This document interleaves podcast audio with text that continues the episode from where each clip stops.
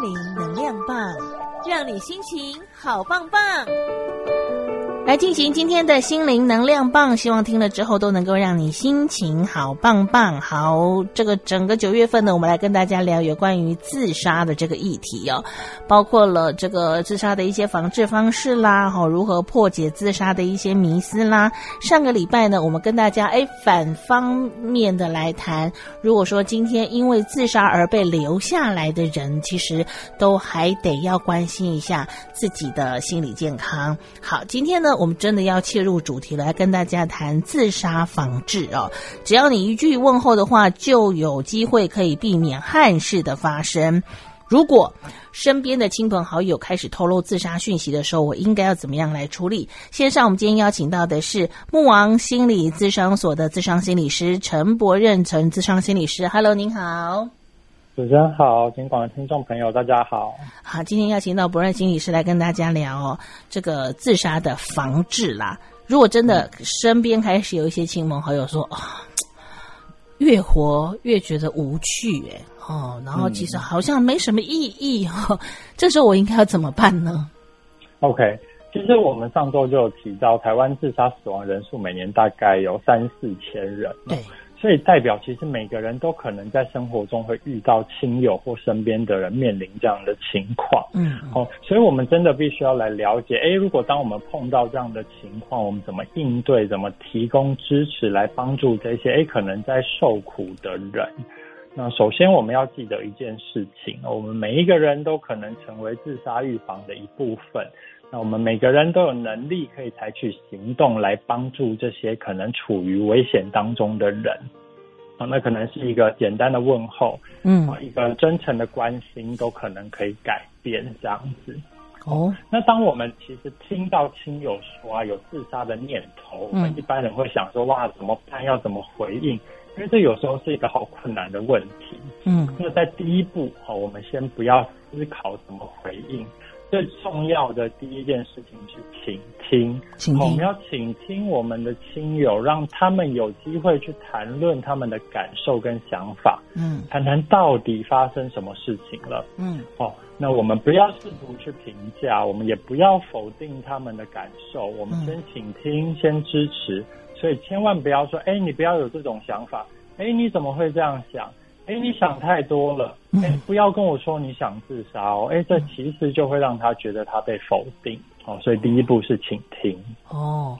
人家才说，哎，我觉得活着没有意义，就说哦，不要跟我讲你傻到要去自杀哦，是不是？然后这一些就就就据点了。对对对。那当我们听到这个哎想要自杀这件事情，我们可能会很慌张。所以第二步，我们一定要保持冷静。冷静。在沟通的过程中，无论哎对方说了什么，也许我们会很惊慌，也许我们会担心，但是我们要尽量保持冷静，冷静，因为在这个沟通的当下，哦，他可能有很多的情绪，他可能不知道怎么开始说自己遭遇到的状况，嗯，也不知道怎么说，哎自己有想不开的念头，甚至有尝试自杀的行为，嗯，所以我们要冷静的听，让对方觉得，诶我们是可靠的，嗯，因为我们不会被吓得惊慌失措，嗯，他才有机会放心跟信任我们。哦，不要先大惊小怪的去反应这个状态，而是冷静的说，你要你要不要说说你现在怎么了？对对对，这是非常重要的事情。好，那再来，我们就保持直接的直接询问，因为有时候我们会说，哎，那我们是不是要啊、呃、小心一点，拐弯抹角的问？哦，那这时候他可能就会觉得，哦，你好像有一点点担心或是害怕我提到自杀这个事情。嗯，哦，所以我们直接保持直接的询问具体的内容。嗯，哎，你目前到底遭遇到什么样的困难？对，到底哎，现在我们有什么担心或者什么压力？甚至是说，哎，你是不是有一些具体的自杀的计划或方法？你有没有打算在什么情况下？或是什么时候会采取自杀的行动？嗯，我们很直接的去询问，让他们觉得，哎，其实我们没有很避讳的在谈论这个事情。哦，不避讳，不逃避，就直接来聊。对，直接来聊。我们直接来聊。哦，那我们也要尽量让有自杀念头的亲友不要独自的面对这些困难。哦，因为我们觉得这个情况危险，那我们尽量不要让他们落单，我们要保持联系，保持陪伴，来确保他们的生命安全。哦，所以很重要的一个事情是我们在这个互动的当下，不要承诺保密。哦，虽然我们可能觉得很困惑，哎，我不要保密吗？哦，不要承诺保密哦。对，不要承诺保密。我必须说这件事情很重要，因为我们必须要优先保护他们的生命安全。哦，这是一个很严重的事情。哎，我们可能不是一个人可以独自面对这个危机，所以我们不要让自己压力太大。好，如果只有自己知道这个亲友想自杀，哎，对我们自己来说是一个极度有压力的事情。所以在这个状况下，其实我们需要去寻求。其他亲友甚至是专业人员的协助，来确保有更多人可以来提供支持跟陪伴。那如果他说我只跟你讲，我觉得我最信任你，那你不要出去讲哦。嗯、那我怎么办？嗯、对，其实很多时候真的会这个样子。嗯，那我们可以直接告诉他我们的考量，就是哎，因为其实我觉得这个状况很危险，而且我很担心你的情况。嗯，所以我希望哎，我们。一起再来找人来协助、来帮忙，这样子。哦，就对。我虽然去外面找人来帮忙，可是我还是陪伴着你。对，而且其实我们的用意并不是说，哎，我是要当一个大神公把事件传、嗯。我们要去宣传这件事情，而是去求援就对了。对，是去求援，然后我们鼓励他求援，哦、这样子。哦、对对对。所以，当有这些念头的时候，我们要自己不要惊慌，不要面露这种惊恐的表情，或是面露这些嘲笑的表情都不行。哈，我们要冷静的去倾听他到底要说些什么，如果他愿意说的话，好不好？冷静，然后直接询问。嗯嗯。可是我觉得这样的状况都还好，可是就怕那种，因为自杀这件事情哦，会让人家难以接受，或是带来很大的伤痛，就是因为。他前天还跟我计划他的未来，或者说他还跟我说：“我们来谈一个合作吧。嗯”就是你根本没有任何的征兆，嗯、没有任何的这个迹象察觉，他就这样走了。所以有没有一些不是用话语上面的征兆可以让我去察觉的呢？OK，其实自杀有时候会有一些征兆，也会有一些 A 警示的信号，嗯、但是真的这个征兆是因人而异，每一个人状况真的很不一样。嗯、那甚至有一些人在自杀时。之前呐、啊，他不会有很明显的警示，甚至是让我们觉得毫无征兆，就像刚刚主持人提到的。对啊，不过还是有一些比较常见的征兆，我们可以来注意。好，例如说，哎，他在那一阵子情绪比较极端的变化，极端的变化，对，看起来变得很闷闷不乐，嗯、很忧郁，嗯，甚至焦虑，然后有绝望感，嗯、对这个世界都感到无望的感觉，嗯，哦。以前他看起来，哎，做有一些事情会快乐的事情，哎、嗯，愉悦感都消失了。嗯嗯嗯哦，那再来可能是社交隔离，哎，也就是说跟朋友的互动变少了，哦，变得退缩，把自己隔离起来，减少社交的互动。嗯嗯。那还有对以前很重要、喜欢的活动都没有兴趣，例如说运动啊、嗯、工作啊、嗯、喜欢做的事情啊，嗯、哦，甚至我们询问说：“哎，你怎么现在不运动了？”啊，他可能也是说：“哦，我都不想做了，觉得好像都没兴趣了，这样子。”哦。哦，那还有比较明显，我们可以观察到的就是睡眠的状况了。然后严重的失眠或是过度的睡眠，也就是说，哎，睡眠模式有很大的改变。通常哦，它也是哎身心状况有一些变化的情形啦。嗯，那还有一些部分是，哎，他会去研究自杀的方法。哦，例如在网络上搜寻自杀，哦，或是购买可以用于自杀的东西。哦，例如说准备一些危险的物品啊，哦，刀子，嗯，木炭，哦，或是说，哎，他囤了很多的药，嗯嗯，哦，另外这边提醒一下，哦，如果我们有看到这样的状况，我们要把这些哎可以自杀的危险物品妥善的收好，嗯，因为可能当他情绪来了的时候，又很容易可以取得这些危险物品的话，哦，那会增加自杀的风险，会增加自杀的风险。对，那还有一些部分是像是他可能会谈论死亡跟绝望，哎，可能对话的过程中都一直讲到，哎，死亡，或想死，或是缺乏活下去的理由，嗯，或是说，哎，我活下来好像成为家人跟朋友的负担，嗯、哦，这些也可能是一个线索。嗯，哦，还有就是，哎，把我自己很重要的东西，哦，嗯、都开始分送给亲友。嗯，哦，然后安排后事，哎，跟大家说再见，讨论遗言。嗯、哦，那这些东西，哎，其实都是很常见的一些自杀征兆。哇，所以必须要细微的去注意跟观察嘛。对，如果我们有注意到这些征兆的话，嗯、我们就要多留意他的状况。那时候就像刚刚讲的，哎，我们要保持联跟他的联系，嗯，倾听他们的感受，啊，帮助他们寻求专业的帮助。对，可是这个寻求专业的帮助，就又是一个问题了。说真的啦，哈，如果有一个人愿意把这么宝贵的东西都舍弃不要，却我可以用言语来让他。就是不愿意去做这件事情哦。我要是他亲友，我也觉得压力好大。对对啊，怎么可能那个人连死都不怕？我讲两句话就有办法把他劝回来。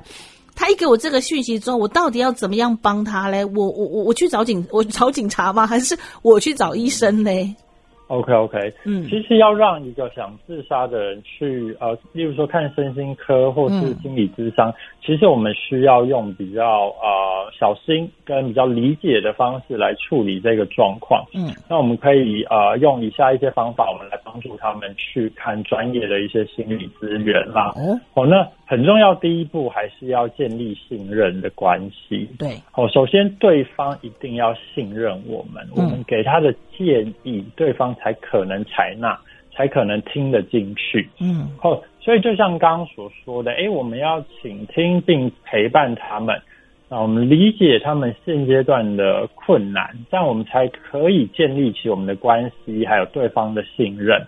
我让他知道，诶，我们在这里陪伴着他们。好，我们理解到他现在有困难，而且这个困难是真实，而且我们是重视。哦，我们有看到这个困难。嗯，我们会在这里跟他一起。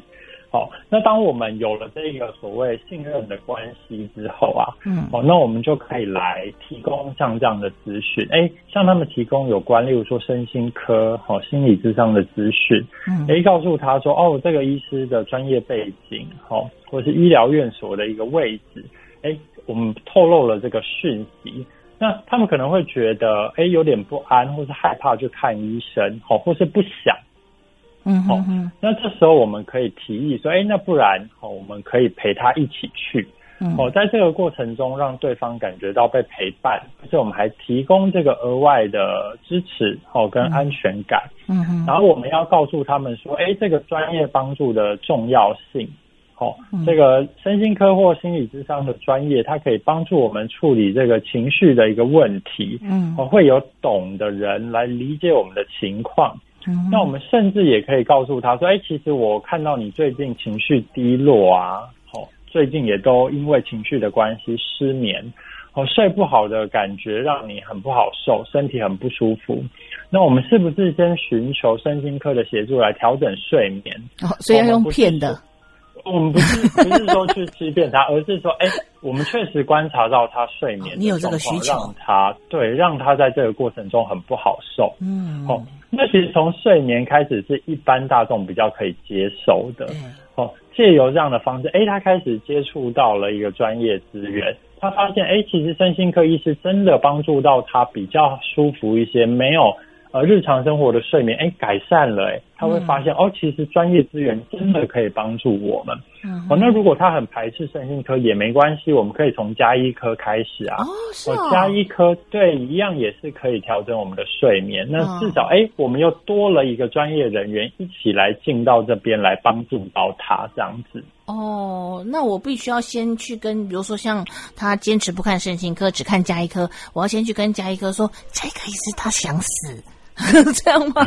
哦，其实其实，在医医师在问诊的过程中，哎，他可能会提到说，哦，他最近呃都失眠哈，例如说我们要处理呃睡眠的状况，那其实医师就会专业的问诊去询问，哎，关于失眠有关的一些资讯。嗯，那有时候医师他就会敏感的发现到说，哎，其实哦。现阶段我们亲友他有一些状况这样子。嗯嗯嗯。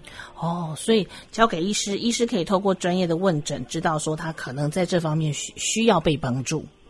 对对，那我们的压力也就不会那么大，因为有专业资源协助了。但我们也要尊重他们的决定啦。如果他们真的选择不去看医生，哎、嗯，或是进行心理咨商，我们也不要施加压力，而是我们持续提供情绪上的支持、陪伴，继续留意他的情况。哦，因为有时候确实他们需要时间来考虑是不是要寻求专业的帮助，跨出去有时候也蛮需要勇气的。嗯，哦，所以很重要，我们就是持续在旁边陪伴这样子。哦，哇，这我觉得陪伴者自己本身的 EQ 也要很大嘛，对不对？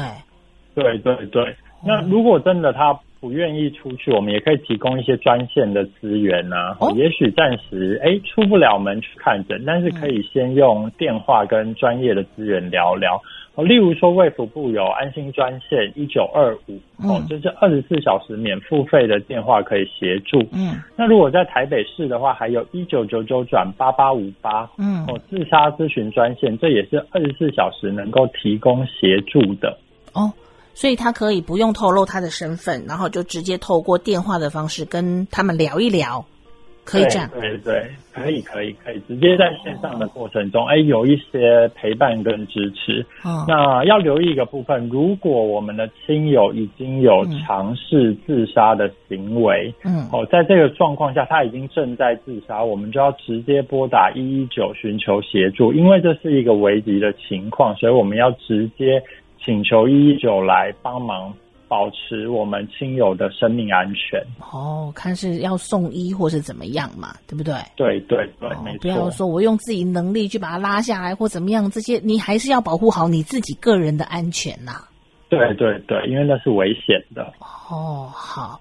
所以呢，真的要跟所有的朋友讲哦，尤其在这个时节上面呢，很容易有情绪上面比较不舒服的反应的时候，必要的时候，我们真的为了自己好，可以去看个医生，然后让医生来用最专业的方式来治疗我们。然后我觉得这样可以让自己的身心灵都能够比较舒畅一点啊。没错，没错。哦，好，真的，今天非常谢谢，谢谢陈博润智商心理师告诉大家这些重要的资讯，谢谢您啊，谢谢，谢谢，好，拜拜，拜拜。